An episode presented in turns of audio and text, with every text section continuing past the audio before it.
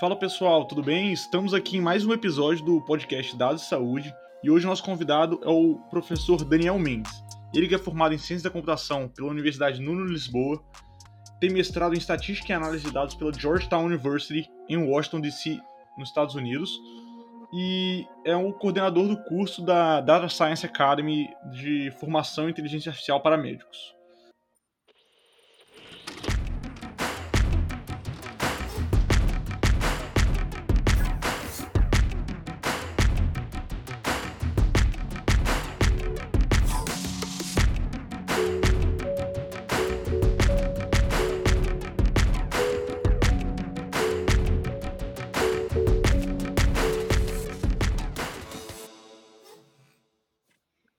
Professor. É um prazer receber você aqui. A gente queria primeiro saber sobre o seu caminho na tecnologia no data science até chegar na formação de médicos para data science, né? Como que foi a trajetória? Como que você chegou até aqui e como que você tem se sentido com esse é, grande, que a gente diria, propósito, né? Ok. Oi, pessoal, tudo bem? É, meu nome é Daniel Mendes, eu sou um dos coordenadores, um dos instrutores da Data Science Academy. Eu também tenho a minha própria startup, a minha empresa nos Estados Unidos e no Canadá, onde eu trabalho, presto consultoria. E é um prazer imenso estar aqui com vocês, porque estamos acompanhando o trabalho lá do Dados e Saúde.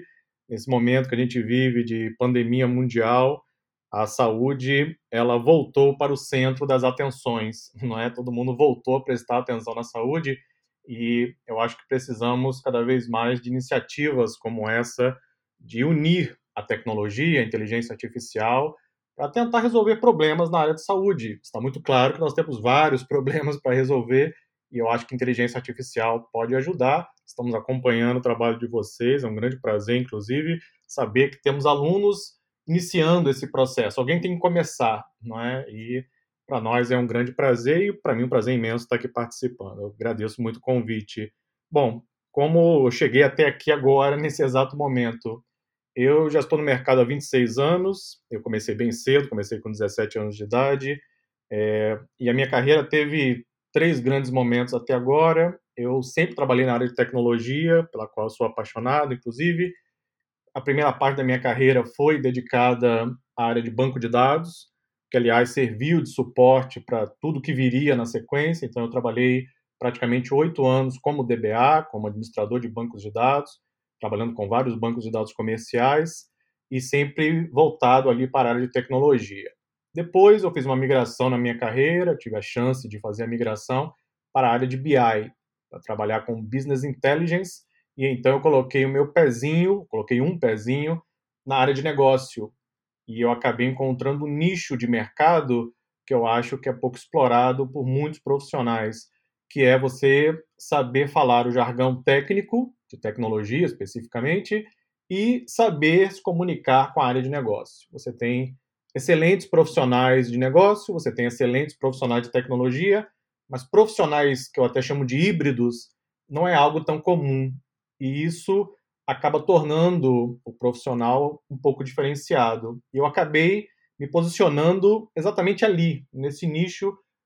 Continuei evoluindo tecnicamente, mas cada vez mais voltado para a área de negócio, solução de problemas, ajudar a empresa a alcançar os propósitos. E aí foram pelo menos mais uns oito anos, sete, oito anos trabalhando diretamente com BI. E aí eu trabalhei em vários projetos no Brasil, na América do Sul, tive a chance de ficar praticamente quase dois anos na Argentina, entre idas e vindas em vários projetos, nos Estados Unidos também, até que aconteceu um episódio pessoal na minha vida. É, eu e minha família fomos vítimas de uma violência né, no Rio de Janeiro, onde morávamos. É, o prédio onde nós morávamos ele teve é, uma espécie de sequestro, né, um roubo, etc. E só quem passa por isso sabe quão ruim é. E ali nós decidimos deixar o país, deixar o Brasil, tentar uma vida em um local onde fosse um pouquinho mais seguro, né? Eu já tinha uma proposta para trabalhar nos Estados Unidos e aí simplesmente decidimos é, ir, ir embora do país. É, um momento que era o Brasil estava em alta em termos econômicos, etc.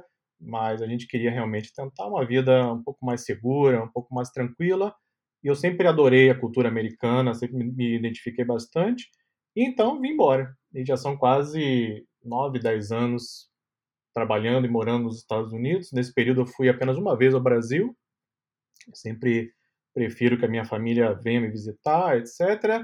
E acabei desenvolvendo negócios, abri empresa, trabalhei consultoria, foi quando eu fiz o mestrado também, fiz inclusive logo depois que eu cheguei, e a coisa deu certo, evoluiu, e rapidamente eu comecei a identificar as necessidades em ciência de dados e logo mais tarde em inteligência artificial. Quando eu ouvi pela primeira vez o termo Big Data, eu prestei muita atenção naquilo, fui pesquisar e depois de algumas horas eu tive a sensação de que aquilo ali ia ajudar a transformar o mundo. Porque eu já trabalhava com dados, não é? De certa forma, sempre trabalhei com dados de uma forma ou de outra. E quando eu vi Big Data, eu pensei, aquilo ali vai fazer diferença.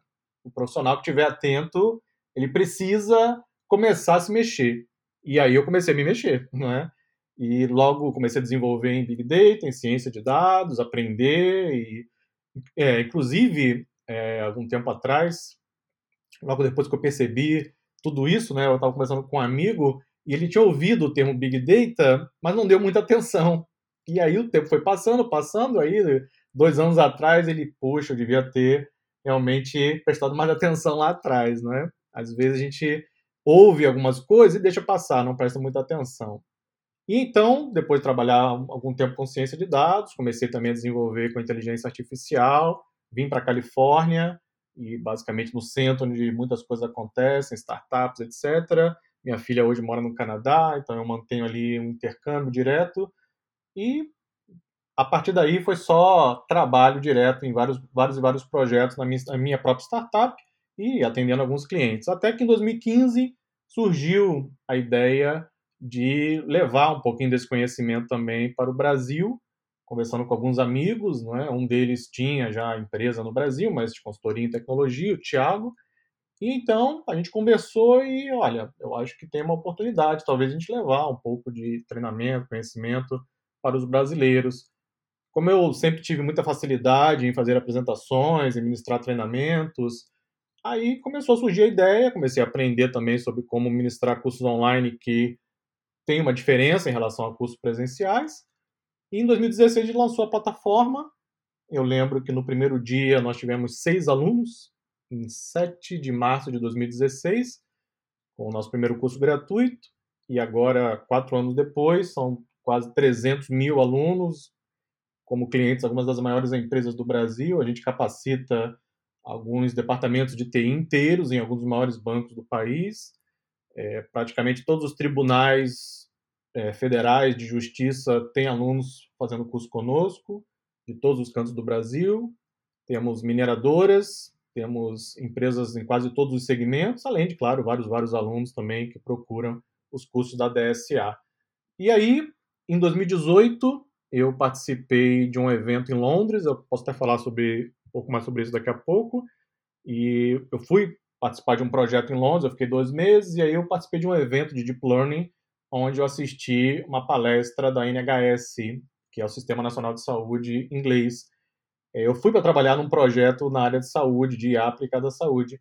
Eu fiquei fascinado com o que eu vi nas apresentações, porque a IA já era realidade. Né? E ali surgiu a ideia de montar esse programa. Isso foi em 2018. A gente foi amadurecendo, amadurecendo, preparando o programa e lançamos no final do ano passado a formação em aplicada medicina, que tem sido um grande sucesso, feedback super positivo. A gente prepara com o maior carinho possível. E acabei chegando aqui agora, nesse exato momento, gravando aí mais esse episódio com vocês. O professor, é um. O curso realmente dá para ver que é preparado com bastante carinho, o conteúdo é excelente, as aulas são bem detalhadas. É... E falando um pouco mais da inteligência artificial na saúde, né, que é o nosso foco da página, quais são os dados que você analisa na saúde? Assim, você. A maior parte dos trabalhos são com ah, o tratamento de linguagem natural, imagens, dados tabulados. O que, que você encontra como os, os mais frequentes e o que, que você acha que tem mais potencial na saúde? Então, hoje eu trabalho bastante com Deep Learning, porque as minhas principais fontes de dados são não estruturados, dados de imagens imagens médicas principalmente, e dados de texto, muitos dados de texto, para processamento de linguagem natural. E Deep Learning é, em geral, um tipo de técnica melhor para esse tipo de dado. É claro que não existe análise de dados não estruturados. Eu ouvi, inclusive, isso recentemente, é uma frase perfeita. Não há análise de dados não estruturados. Você sempre tem que dar uma estrutura aos dados para depois você poder realizar análise. Embora isso seja quase 100% verdade, o fato é, esses dados de imagens ou de texto são bem mais complexos. E você usar modelos mais tradicionais de machine learning nem sempre oferece um bom resultado. Deep Learning tem se mostrado o estado da arte. Eu praticamente já devorei os modelos, quase todos os modelos de visão computacional, modelos convolucionais principalmente. Modelos para processamento de linguagem natural são bem mais complexos. Estou agora, nesse momento, inclusive, estudando alguns modelos, alguns lançamentos novos aí feitos pelo Google já trabalha com redes neurais recorrentes e hoje oferece um bom resultado para aquilo que eu preciso. Mas eu não foco especificamente na solução. Na, na, verdade, eu não foco especificamente na tecnologia, eu foco na solução do problema. Então, se eu tenho um projeto em mãos e Deep Learning é o ideal, ele será usado. Se não der para resolver o problema com Deep Learning, eu resolvo com Machine Learning tradicional ou com qualquer outra técnica, no final das contas. O, o meu foco tem sido realmente em resolver o problema do cliente, entregar o projeto. Eu acho que o mercado precisa disso principalmente. Mas hoje, Deep Learning, para o que eu preciso, tem apresentado os melhores resultados. O desafio é grande, porque nem sempre temos máquinas suficientes para fazer o treinamento dos modelos. Eu preciso de um volume imenso de dados e muitas vezes não está disponível. Aí eu posso usar técnicas de criação de dados sintéticos, mas aí eu altero demais o comportamento dos dados. Enfim, são problemas inerentes, claro, ao trabalho do dia a dia, que eu particularmente adoro, não tenho nada contra isso, e é um desafio constante. Mas hoje Deep Learning tem se mostrado uma das principais alternativas, principalmente na área de saúde. Legal, Daniel. É, me identifiquei com o que você falou até antes sobre a sua história sobre o BI eu trabalho com BI e vejo quanto é importante você saber entender o negócio do seu cliente e saber conversar com ele de uma forma técnica, mas dentro do limite ali que a conversa te traga os melhores resultados para exercer o trabalho. E sobre isso, assim, como você enxerga hoje um profissional completo de data science na saúde? Se ele tem que saber nos, nos quesitos matemática, estatística, computação, como você enxerga isso hoje e como você enxerga isso também no futuro, no rumo que a gente está tomando? Essa é, uma, essa é uma ótima pergunta. Eu estava até debatendo sobre isso recentemente com os alunos lá na timeline da comunidade, nosso portal, temos uma área lá para debates, etc. E muitos alunos perguntam o tempo inteiro, né? ou seja, qual a formação ideal, qual curso de graduação eu devo fazer, pós-graduação, qual o caminho. Muitas pessoas se identificam com a análise de dados de um modo geral, mas ficam às vezes meio perdidas em que caminho ideal seguir. Bom, eu tenho formação em ciência da computação e eu acredito que essa formação ela foi fundamental para a evolução profissional que eu tive na minha carreira. Porque, afinal, de, é, afinal de contas, nós trabalhamos com computadores, não é? nós que trabalhamos com IA de alguma forma. E você conhecer bem como o computador funciona e como você pode extrair o melhor dele, faz muita diferença. Muita. E eu percebo isso com os alunos que não vêm ou que não têm um background em computação. Eles têm dificuldades em compreender algumas questões mais técnicas. Então, o conhecimento em computação, na minha opinião, pelo menos, ele é fundamental, porque nós queremos treinar a máquina para que ela possa tomar decisões. No final das contas, é isso que estamos fazendo com ciência de dados e com inteligência artificial. Então, muitos alunos talvez venham de outras áreas, e é claro que não há nenhum problema nisso, mas algum conhecimento de computação ele tem que ser desenvolvido. Eu acho esse um ponto fundamental. Matemática e estatística são cruciais, porque no final das contas, se você espremer, espremer, o que nós fazemos é matemática e estatística, não é? com muitos e muitos modelos. São operações matemáticas estatísticas sendo realizadas o tempo inteiro. Então, você dominar pelo menos os conceitos fundamentais faz com que você possa desenvolver seu trabalho melhor e interpretar os resultados, que, afinal das contas, é importantíssimo. Tem que fazer uma graduação em matemática para trabalhar com IA? Eu não acho que seja necessário. Se você já tem a graduação, ótimo. Aí você desenvolve outras áreas. Mas você não tem que fazer um outro curso de graduação. Muitos alunos perguntam isso em matemática ou em estatística, por exemplo, não tem que fazer um outro curso de graduação para trabalhar na área de inteligência artificial. Você pode buscar esse conhecimento complementar de outras formas. Com estatística, a mesma coisa. Com relação principalmente área de saúde em si, bom, é claro que aí existe também todo um universo a ser aprendido.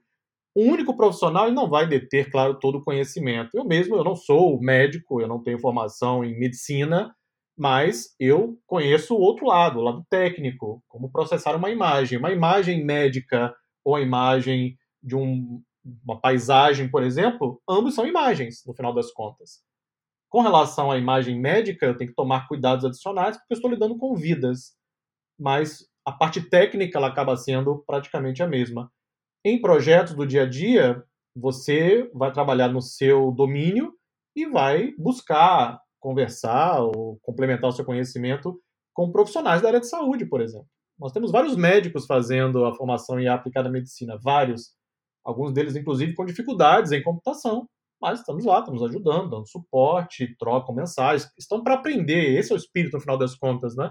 E eu também aprendo, inclusive, muitos alunos dão dicas e passam, às vezes, informações adicionais. Tem um aluno que é especialista em radiologia, por exemplo. Então ele está o tempo inteiro também passando dicas e material complementar e alguns websites, etc., porque estamos todos aprendendo. Para o profissional de IA que quer trabalhar com IA para a saúde, principalmente, ele deve desenvolver um bom conhecimento em computação, deve ter um bom conhecimento em matemática e estatística. Isso pode ser obtido com cursos adicionais, ele pode eventualmente buscar um curso de pós-graduação que permita esse tipo de especialização. E, claro, programação também faz parte do conhecimento necessário. Hoje, o que nós fazemos é via programação. E na área de saúde, se o profissional ainda não for da área de saúde, bom, aí ele tem que começar a se envolver em eventos, em conversar com as pessoas, com os profissionais, tentar, de alguma forma, estar inserido naquele meio para que ele possa desenvolver o conhecimento. Eu até passo isso nas aulas você não tem que ser um médico especialista em doenças coronárias para poder criar um modelo que detecta tumor em imagens do coração. Porque no final das contas o trabalho é técnico, mas algum conhecimento sobre aquele problema em si você deve ter. Então tem que buscar o conhecimento. Então, você pode ler, você pode adquirir material adicional, você pode conversar com especialistas, você pode ter uma clínica e tentar conversar com o médico, com o profissional, entrar em contato por e-mail. Muitas pessoas estão dispostas a ajudar o tempo inteiro. O importante é o seguinte: proatividade. Né? Tem que levantar da cadeira e se mexer, buscar o conhecimento, não ficar esperando apenas o conhecimento cair no colo, sabendo que você vai estar sempre estudando.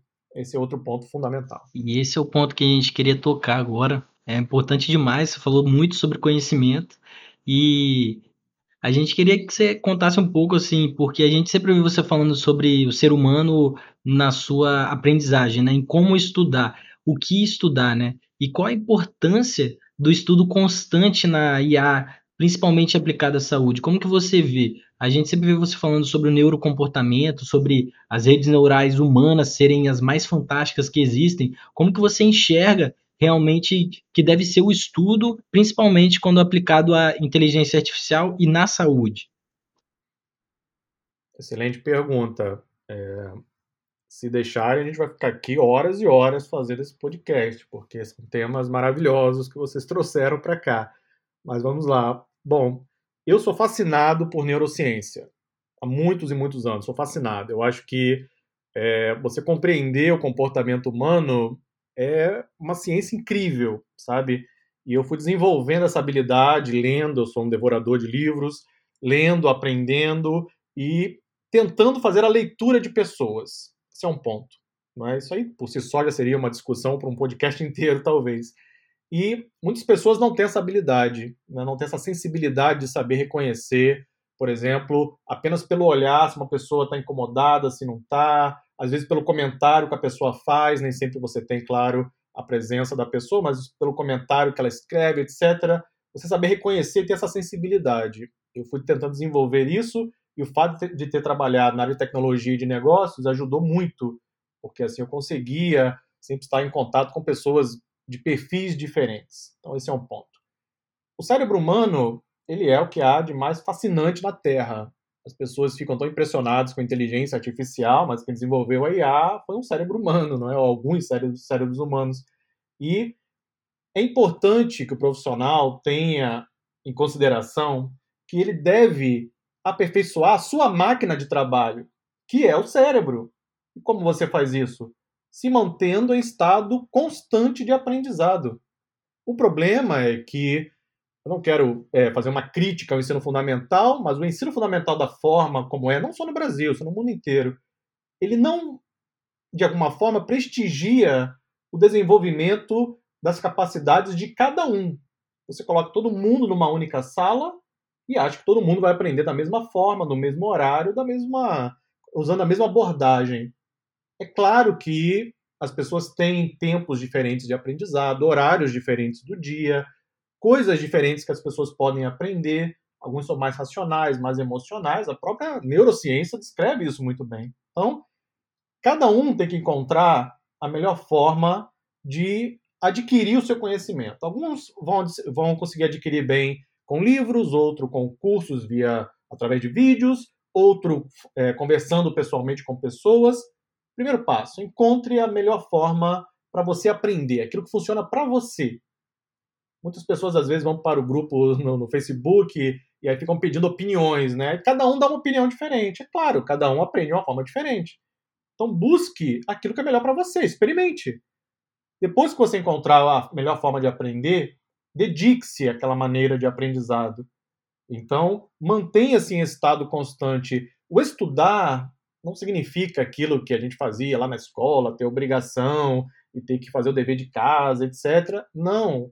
É você aprender por prazer, porque eu quero estudar aquele tema, porque aquele tema é do meu interesse, aquilo é importante não só para o meu trabalho, mas para a minha vida de um modo geral. Então você vai ter que se manter em estado constante de aprendizado. Não tem outro jeito. Se você não fizer isso, você vai se tornar obsoleto rapidamente e aí a banda vai passar. Hoje o mundo, a competitividade, ela é cada vez maior, né? 8 bilhões de pessoas. Se você não tiver algum diferencial, aí você vai ter muitos e muitos problemas. Então, encontre a melhor forma para você aprender aquilo que funciona para você. Depois, mantenha-se usando essa alternativa. Entretanto, não esqueça de se de se desafiar constantemente. Então, se você tem dificuldades, por exemplo, com matemática, então desafie-se, dedique-se um pouco mais. Alguns alunos chegam aqui na DSA, ah, eu não consigo aprender programação. Tá, e aí, você vai fazer o que então? Você vai desistir? Se você quiser trabalhar com ciência de dados hoje, pelo menos, com IA, você tem que conhecer alguma coisa de programação. E eu percebo, inclusive, nos alunos, que o problema não é a programação, o problema é, na verdade, o raciocínio lógico. Porque programação em algumas linguagens é você usar algumas palavras-chave e juntá-las. Mas o raciocínio lógico para você colocar tudo isso em ordem é que muitas pessoas têm dificuldade. Por quê? Porque não estão desenvolvendo o conhecimento, o aprendizado constante. E aí isso vai trazendo uma série de dificuldades. Então, se você quer realmente se tornar um profissional diferenciado, tem que viver em learning mode, né, como eu falo para os alunos o tempo inteiro, em modo de aprendizado. Um único dia sem ter aprendido algo novo já é um dia que você tem que começar a verificar o que, que houve. Né?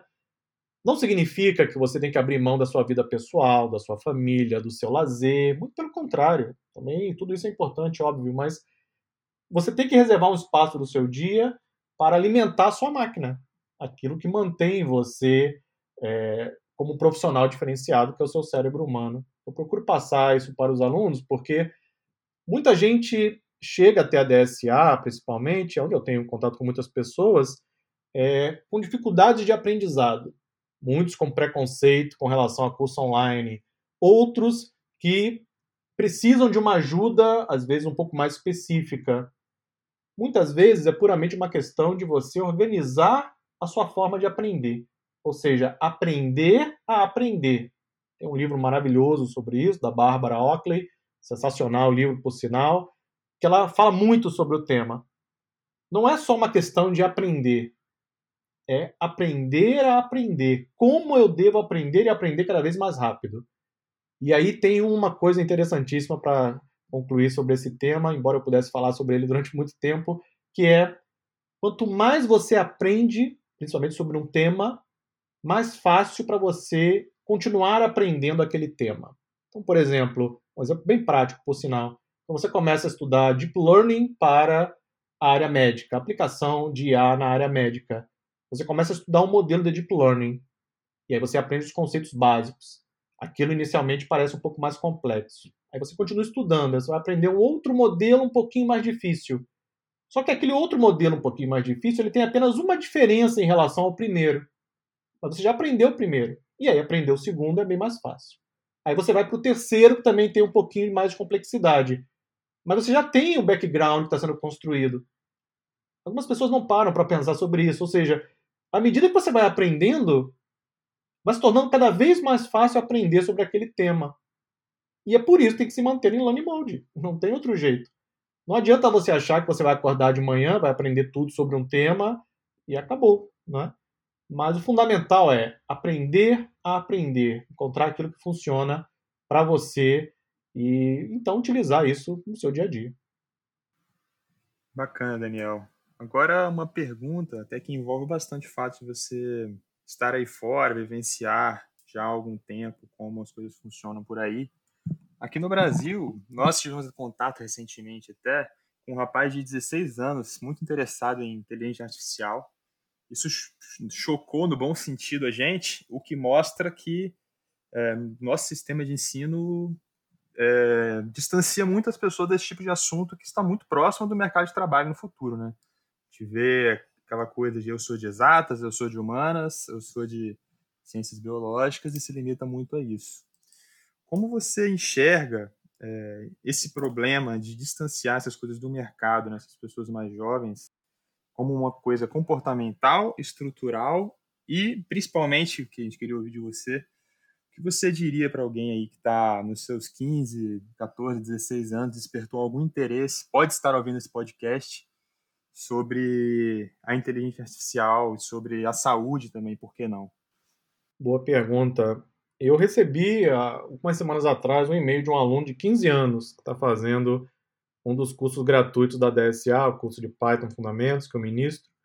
Ele tem 15 anos e aí ele estava começando e tal, e mandou um e-mail é, agradecendo pelo treinamento. Ele não tem condições de comprar um curso ainda, mas está aproveitando as horas vagas para estudar a linguagem Python. Bom, eu parabenizei imediatamente, porque eu acho fabuloso, né? Uma, uma pessoa de 15 anos já está preocupada em aprender. Torço muito por ele, vou ajudá-lo no que for possível, inclusive. E eu acho que o mercado, principalmente o mercado brasileiro, né, está completamente distanciado do universo acadêmico. A distância é imensa, é quase um abismo. Nos Estados Unidos, na Europa, essa distância é bem menor, bem menor. Isso é uma pena, porque no universo acadêmico, principalmente, você tem pesquisadores fazendo trabalhos maravilhosos, maravilhosos. Quase tudo isso que nós temos hoje aí em inteligência artificial foi resultado, fruto do trabalho de pesquisadores, né? de pessoas que estão lá concluindo seu doutorado e se dedicando a teses. Trabalho magnífico, né? Essas pessoas desenvolvem trabalhos só que elas não têm tempo de transformar aquela pesquisa em soluções comerciais. Infelizmente, não tem ninguém no mercado prestando atenção a isso para ajudar. Né? Nos Estados Unidos, essa distância é bem menor. Eu me considero um profissional bem mais do mercado, bem mais voltado para soluções comerciais, mas estou muito atento a esses trabalhos que estão sendo feitos, vários trabalhos de pesquisa, teses que são publicados constantemente, inclusive eu compartilho vários deles lá com os alunos da formação IA para medicina. E esses trabalhos de pesquisa, eles podem gerar, ou poderiam gerar, soluções comerciais que ajudariam e teriam um impacto quase imediato na vida das pessoas, principalmente falando da área de saúde. Ou seja, essa distância ela tem que ser reduzida lá no nível mais alto. Estamos falando lá dos pesquisadores, não é? é cursando doutorado, etc. Se você imagina, você imagina agora, se a distância está grande lá em cima, imagina mais abaixo, né? os profissionais é, que ainda estão em alguns cursos intermediários e os adolescentes, principalmente, que estão começando agora suas carreiras. Então há uma distância imensa. Muitas escolas é, não mostram para os alunos, olha, isso aqui é uma carreira possível. Né? Por exemplo, trabalhar com IA para a área de saúde, ou você de trabalhar com ciência de dados, ou trabalhar com machine learning. Inclusive porque isso já é realidade, já está no mercado. Muitos professores não conhecem ainda também essa realidade, e aí tem que seguir um programa formatado lá pelo MEC, etc. E por conta disso, os adolescentes, principalmente, às vezes nem sabem que aquilo acontece. Se ele não procurar ou não tiver algum tipo de aconselhamento, de ajuda, talvez nem saiba que existem outras opções e boas opções, por sinal. O que eu acho que deveria ser feito? Um trabalho amplo de divulgação, como o que vocês fazem, por sinal, inclusive, vocês levarem isso, quem sabe, para escolas, etc., para tentar divulgar. Olha, existe aqui uma área Presta atenção nisso aqui. Você pode aprender isso aqui por conta própria, se você tiver um computador. Se não tiver um computador em casa, então, ao invés de gastar seu tempo na escola, batendo papo com o pessoal, faça isso uma vez ou outra, mas vá para o laboratório, tente usar o computador, tente estudar de alguma forma. Eventualmente, até no seu smartphone você pode fazer isso, se você tiver acesso. E divulgar, principalmente aquilo que está sendo feito, também para os adolescentes, porque isso vai nos ajudar a preparar a próxima geração, né? Que vai vir por aí, quem sabe vai pegar um mundo bem diferente da, da minha geração, da geração de vocês, porque IA ela está vindo cada vez mais forte para o mercado. Não há outro caminho a não ser pessoas que estejam dispostas a impactar, principalmente na educação desses mais jovens. Existem algumas frentes aqui ou ali. A gente tem procurado na DSA patrocinar eventos de universidades. Estamos, inclusive, é, patrocinamos um, um evento na Universidade Federal de Mato Grosso do Sul na terça e quarta-feira. É? Evento sem. A gente não recebe nada, nenhum centavo, a gente apenas contribui para que possa realmente acontecer o evento, como apoiadores ou patrocinadores. E depois disso, a gente já recebeu ontem e hoje uma enxurrada de e-mails de outras universidades também que gostariam de ter o apoio, porque esse trabalho, como esse evento da Universidade de Mato Grosso do Sul, foi, na verdade, um evento promovido pelos alunos. Os alunos do curso de Engenharia de Produção prepararam um evento online, por conta da pandemia que estamos nesse momento, e aí buscaram apoiadores. É esse tipo de trabalho que precisamos, de pessoas que arregassem as mangas e trabalhem. E aí, participando desse evento, outras universidades entraram em contato conosco, outros alunos de outras universidades. Já tínhamos feito um trabalho também com outras universidades no passado. É, infelizmente, a gente, é, às vezes, não tem tempo de buscar isso no mercado, porque a demanda de trabalho também é muito grande, mas sempre que alguém vem até a nós, a gente tenta apoiar esse tipo de iniciativa, sempre que possível. Eu acho que há um mercado também é, que possa ser explorado, principalmente para os alunos de ensino médio. Então, tentar promover eventos com esses alunos e divulgar. Nós temos em ciência de dados, que é super bacana você poder resolver problemas usando programação de computadores, não é? Mostrar isso para os alunos, não mostrar apenas o modelo é, complexo, a matemática, a estatística. Calma, uma coisa de cada vez. Primeiro, mostre para os alunos o seguinte: olha, está vendo esse problema aqui? Eu posso, por exemplo, ajudar a prever se uma pessoa vai desenvolver uma doença. Sabe como eu posso fazer isso? Usando programação de computadores. Vamos começar? E aí você vai lá e começa a desenvolver naquele aluno a vontade de querer resolver, é, resolver problemas e ajudar pessoas. E depois aí ele vai ter que construir, claro, o seu conhecimento, etc. Precisamos de pessoas assim no Brasil. É o único, único caminho. Nos Estados Unidos, na Europa, a distância é, é bem pequena e os alunos de ensino médio, principalmente, eles têm muito acesso à tecnologia. Não vejo uma aderência tão grande quanto eu acho que poderia, mas essa aderência existe para, é, principalmente, o universo acadêmico e o mercado de trabalho. Então, embora o jovem não esteja tão focado nisso, à medida que ele vai evoluindo, ele vai chegar num ponto onde ele vai perceber essa conexão. No Brasil, ele vai continuar, vai seguindo, vai seguindo, vai seguindo, e aí ele vai ter que escolher se ele vai para o mercado ou para o universo acadêmico, e a distância ali será imensa. No Brasil, temos um, uma um trabalho imenso a ser feito, mas depende de pessoas dispostas a fazer. Né? É, professor, como você falou, a DSA apoia iniciativas. Eu sou aluno do FIAMED porque eu participei de um hackathon aqui no Espírito Santo, organizado pelo Fabiano. que a DSA patrocinou e o prêmio dos vencedores do hackathon era a formação inteligência artificial para, um, para a medicina. Um do que eu acabei de falar, exatamente. É, é, foi uma. Obrigado também por, por esse patrocínio, professor. É, tra trazendo agora esse distanciamento que, que o Matheus falou e você falou um pouco também. Agora, trazendo uma outra pergunta da saúde, professor. É, o que você acha que o cientista de dados que vai trabalhar em projetos da saúde precisa estar tá vendo em congressos, assim, o que, que você vê quando você vai em congresso que está sendo exponencial de tecnologia na saúde? O que está sendo mais voltado dentro da inteligência artificial, assim? Estão focando muito em deep learning, detecção de imagens? Qual que é a tendência? Sim. É, bom, eu participei nos últimos quatro anos de vários eventos, todos eventos é, internacionais, eu participei todo mês de março no evento da NVIDIA, que é o GPU TechConf, um evento altamente técnico. A NVIDIA, para quem não conhece, é uma das principais fabricantes de GPUs, ou unidades de processamento gráfico, ou, se você quiser, placa de vídeo, né? que nada mais é do que uma unidade que permite você hoje treinar modelos de deep learning de forma muito mais rápida, porque o treinamento é feito de maneira paralela. E as GPUs foram pelo menos um dos responsáveis pela evolução da IA que nós acompanhamos nos últimos anos. E a NVIDIA faz eventos todo mês de março em Silicon Valley, né, no Vale do Silício. Eu participo há quatro anos, esse ano, infelizmente, não foi presencial, porque o evento presencial é fabuloso, mas eu acompanhei online também e também foi muito bom. E eu participei de eventos em Londres, de Learning, como com o pessoal da NHS, que é o sistema de saúde da Inglaterra, eu participei de evento em Boston, eu participei de outros eventos também em Silicon Valley, e em todos eles eu vi alguns padrões. Eu adoro detectar padrões, por sinal, até porque fazemos isso bastante em ciência de dados.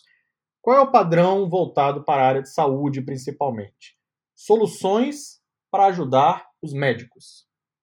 As pessoas estão muito preocupadas com a inteligência artificial substituindo os seres humanos, não é? Eu até acho que talvez isso possa acontecer, mas no futuro ainda distante. Estamos muito longe ainda disso. Hoje o que nós temos são soluções especializadas de IA. Então, você cria um modelo para resolver um problema. O ser humano é capaz de resolver vários problemas, né? assim como gerar também, mas o ser humano ele pode resolver vários problemas. Você cria um sistema de IA especializado para resolver um problema. E, com base nisso, nós conseguimos criar soluções para ajudar os médicos duas apresentações que não saíram mais da minha cabeça, ficaram muito marcadas nesses eventos que eu participei foram, primeiro, uma aplicação web, que foi inclusive é, apresentada junto com um radiologista e um programador, um cientista de dados, né? Ou seja, o profissional técnico e o profissional, eu não gosto chamar de área de negócio, eu não considero a saúde um negócio, mas o, o profissional mais voltado para a especialização de saúde. Os dois apresentaram a solução. E a, o que fazia a aplicação web era um sistema, né, olhando assim de longe como tantos outros, e o médico usava aquele sistema durante a consulta. Ele preenchia um formulário, colocava as, as informações do paciente à medida que ele ia fazendo perguntas e consultando, etc. Ao final, ele executava lá um botão e um modelo de machine learning fazia varredura né, em dados, claro, e fazia previsões. Além de fazer previsões, gerava um receituário médico um texto mesmo. Abri o arquivo, já no doc, no, no Word, abri o arquivo com a descrição do possível problema e as recomendações. Isso é o que estava sendo feito pelo sistema, que era totalmente baseado em inteligência artificial e trabalhava principalmente com processamento de linguagem natural. Bom, o médico podia perfeitamente imprimir aquele receituário, aquele resultado e entregar ao paciente. Ou então ele podia fazer as mudanças que ele considerar eh, eventualmente necessárias, né? Ele talvez tenha visto que o sistema recomendou um medicamento que ele acredita que não seja ideal. Ou a dosagem recomendada pelo sistema de IA talvez não fosse a ideal. E o médico ia lá, fazia as mudanças, imprimia e entregava ao paciente. Isso é fabuloso, isso é sensacional, isso é maravilhoso. É o tipo de solução que resolve problemas, que ajuda pessoas, porque isso facilita a vida do médico, que então pode dedicar mais tempo para uma consulta mais detalhada, para fazer melhor o seu trabalho. Sem falar no fato de que o resultado daquela aplicação de IA fez uma varredura e já tinha sido treinado, claro, com milhões de registros. Então, o conhecimento que a IA trouxe foi baseado em vários e vários outros pacientes. Isso ajudou o médico, no final das contas, a entregar um resultado melhor. Eu vi essa apresentação em março de 2019, ela estava ainda em processo de é, liberação pelos órgãos é, reguladores dos Estados Unidos, para que então pudessem chegar ao mercado. Depois disso, eu não ouvi mais sobre essa, essa empresa, essa startup, vou até pesquisar depois, inclusive, mas era uma, uma solução fabulosa. Isso, é isso para mim é uma tendência. Ou seja, as pessoas estão preocupadas com o robozinho lá substituindo o médico. Esquece, isso não vai acontecer tão cedo. Mas você vai ter aplicações ajudando o médico no dia a dia, como essa que eu acabei de descrever. A outra apresentação que eu vi foi na, uma das apresentações em Londres, onde também tinha um radiologista e um profissional técnico. Curiosamente, os dois estavam ali também dividindo é, a apresentação. E eles descreveram a solução, e essa era voltada para a visão computacional, onde você tinha também uma aplicação web, onde o médico subia, fazia o upload de uma imagem e recebia como resultado uma detecção ou uma segmentação de um eventual problema, anomalia, tumor, etc. Tudo isso em uma fração de segundos. Né? Esse tipo de aplicação já é comum hoje em dia, temos inclusive um exemplo como esse na FIAMED, e isso deve se tornar cada vez mais comum no dia a dia. Só que aí nós temos que vencer um outro problema, que é a resistência ainda de alguns profissionais de saúde, das clínicas, tem a questão da legislação em si, né? porque afinal de contas, se a, a decisão for tomada com base no que previu a IA, o sistema de IA, e a previsão foi errada, quem vai responder por aquilo? É o mesmo dilema que nós temos com os carros autônomos, não é? Se um carro autônomo atropela uma pessoa, quem é o responsável? A verdade é que ninguém tem uma resposta clara ainda. Mesma coisa na área de saúde. Então, isso tem que ser respondido, tem que ser resolvido antes que você possa ter as soluções no dia a dia. Eu tenho trabalhado em projetos, eu trabalhei em dois projetos recentemente, inclusive, de IA para a área de saúde, mais voltados para diagnóstico específico de doenças, trabalhando inclusive com modelos avançados de machine learning e de deep learning, e de problemas para é, visão computacional, onde nós recebíamos milhares, milhões de imagens, tínhamos que fazer o tratamento, trabalhávamos com imagens no formato de COM, preparávamos essas imagens, formatávamos, para então tentar entregar para o médico um sistema com visualização em 3D. Porque se você entrega apenas na visualização 2D tradicional, né, de apenas duas dimensões, você poderia estar perdendo detalhes.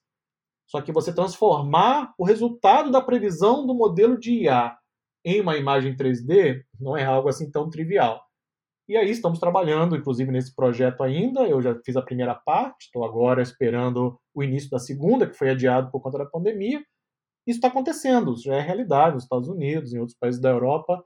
Eu acho que ainda há um mercado imenso a ser explorado. No Brasil nem se fala. No Brasil estamos ainda em fase embrionária. Temos iniciativas maravilhosas, daqueles profissionais e hospitais que estão mais avançados, né? Né, em São Paulo e também em outras cidades.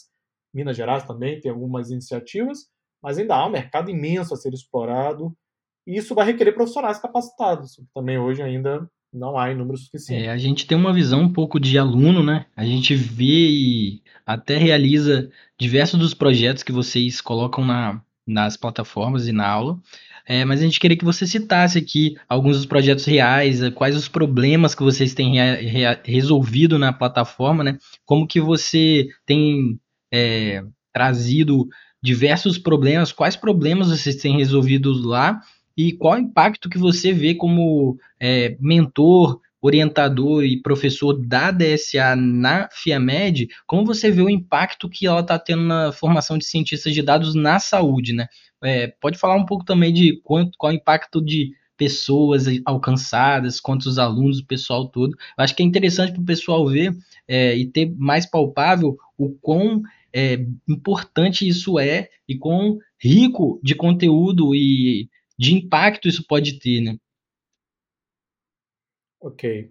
É, bom, primeiro falando um pouquinho sobre os projetos do próprio curso, é, os projetos eles têm um nível de complexidade que eu considero de intermediário a um pouquinho avançado, até porque é a proposta também do curso, então são projetos que a gente tenta trazer de maneira bem completa, claro, com as limitações não é, de ensino online, a gente também não consegue trazer aplicações completas do dia a dia, mas a gente tem conseguido evoluir em projetos muito próximos daquilo que é feito no mundo real, inclusive com dados reais, sempre usando dados públicos que estão disponíveis para os alunos.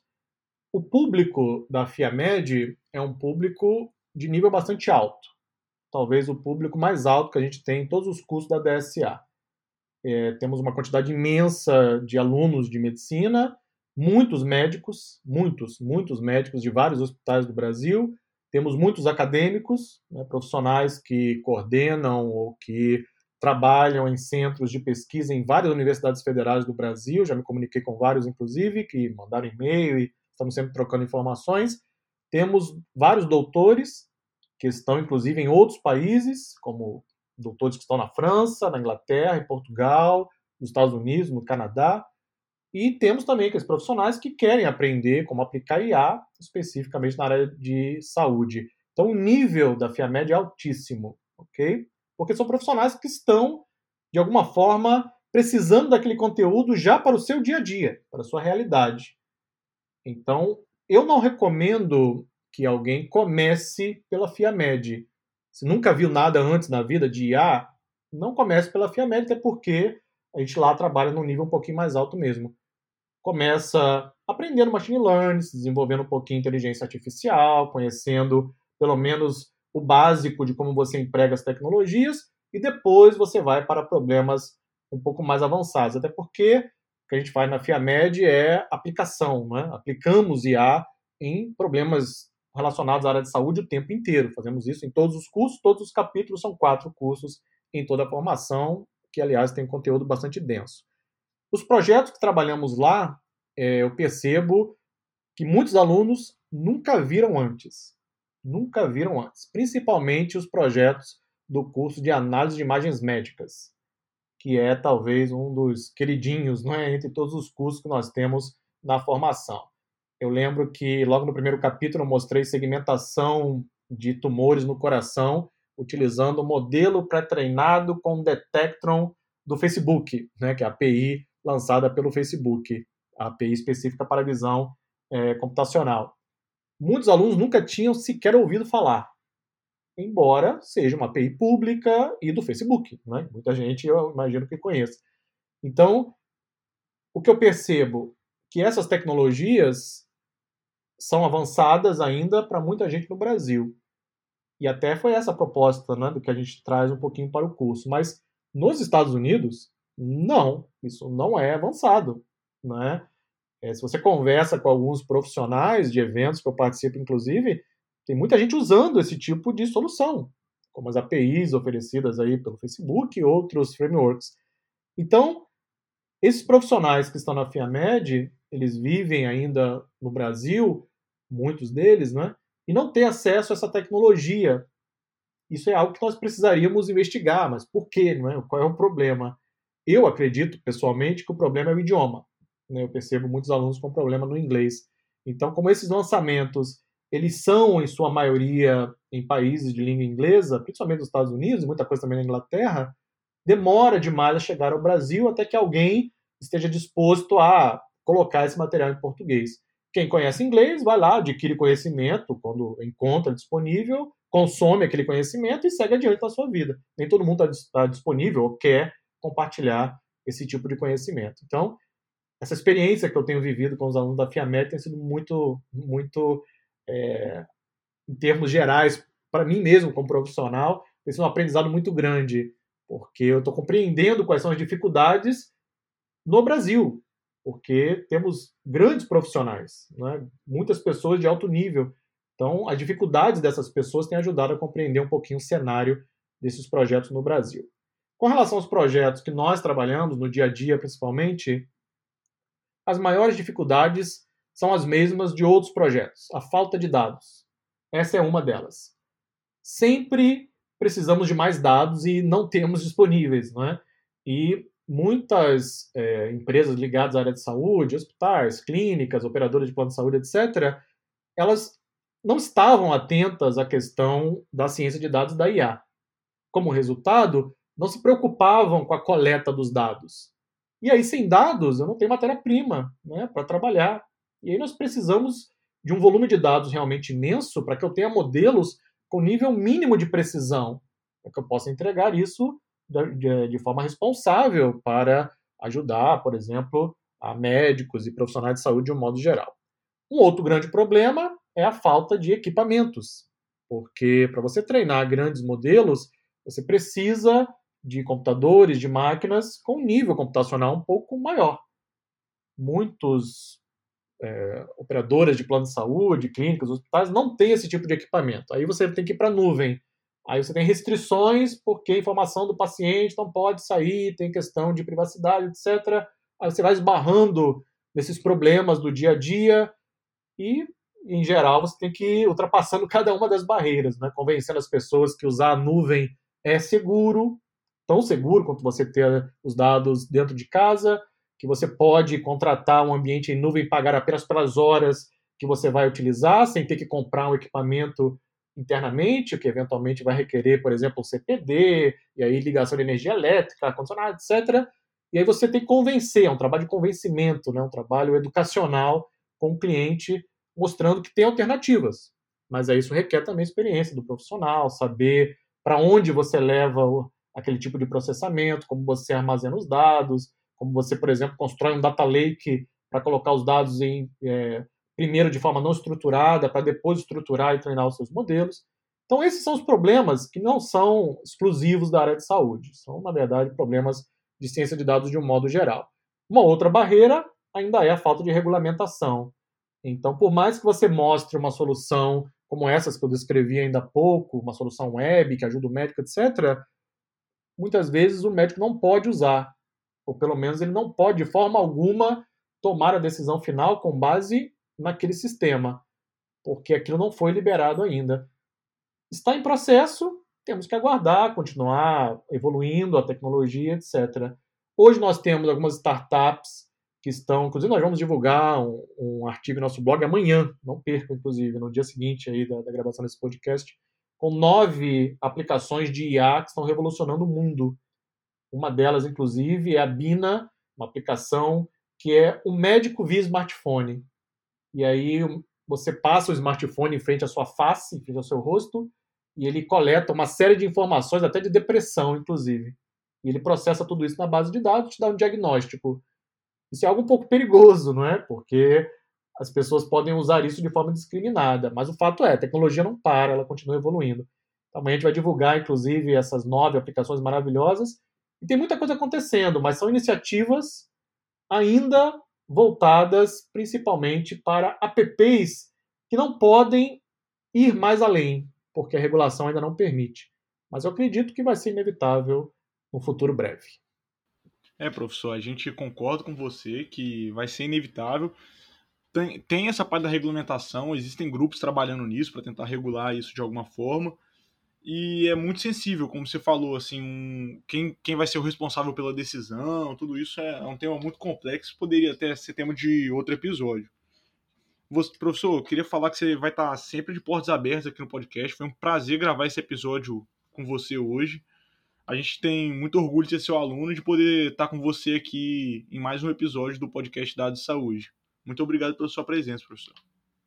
Ah, eu, eu que agradeço aí também a participação, o convite. Eu sou apaixonado por tecnologia, sou apaixonado por resolver problemas, eu adoro trabalhar com ciência de dados com IA. Eu acho que quando você gera um efeito positivo na vida das pessoas, isso se volta também para você. Então, você se sente é, realmente isso acaba sendo positivo na sua vida, da mesma forma que você causa efeito positivo na vida das pessoas, bem como o contrário também é verdadeiro, não é? As pessoas que causam efeito negativo. Mas eu acho que tanto quanto possível, cada um de nós deveria, de alguma forma, priorizar gerar efeito positivo na vida do outro, ou transmitindo conhecimento, ou desenvolvendo soluções que ajudam a resolver problemas, ou simplesmente uma palavra de apoio quando uma pessoa precisa, ou uma orientação para quem está começando na carreira. Eu acho que esse efeito positivo a gente precisa um pouco mais do mundo, né? O mundo está carente desse tipo de, de iniciativa. É, espero que vocês continuem aí com dados de saúde que precisar de, é, da ajuda da, da DSA para continuar evoluindo, pode contar conosco também. E não parem, vocês vão receber críticas no meio do caminho, porque tem gente que simplesmente gosta de criticar por criticar. Ouçam as críticas, filtrem e continuem em frente, se vocês acreditam no trabalho que está sendo feito. E aí o efeito lá no final, tenho certeza que será bastante positivo. Bom, grande abraço para vocês aí. Muito obrigado, obrigado professor. professor. Um abraço e a gente vai ficando por aqui.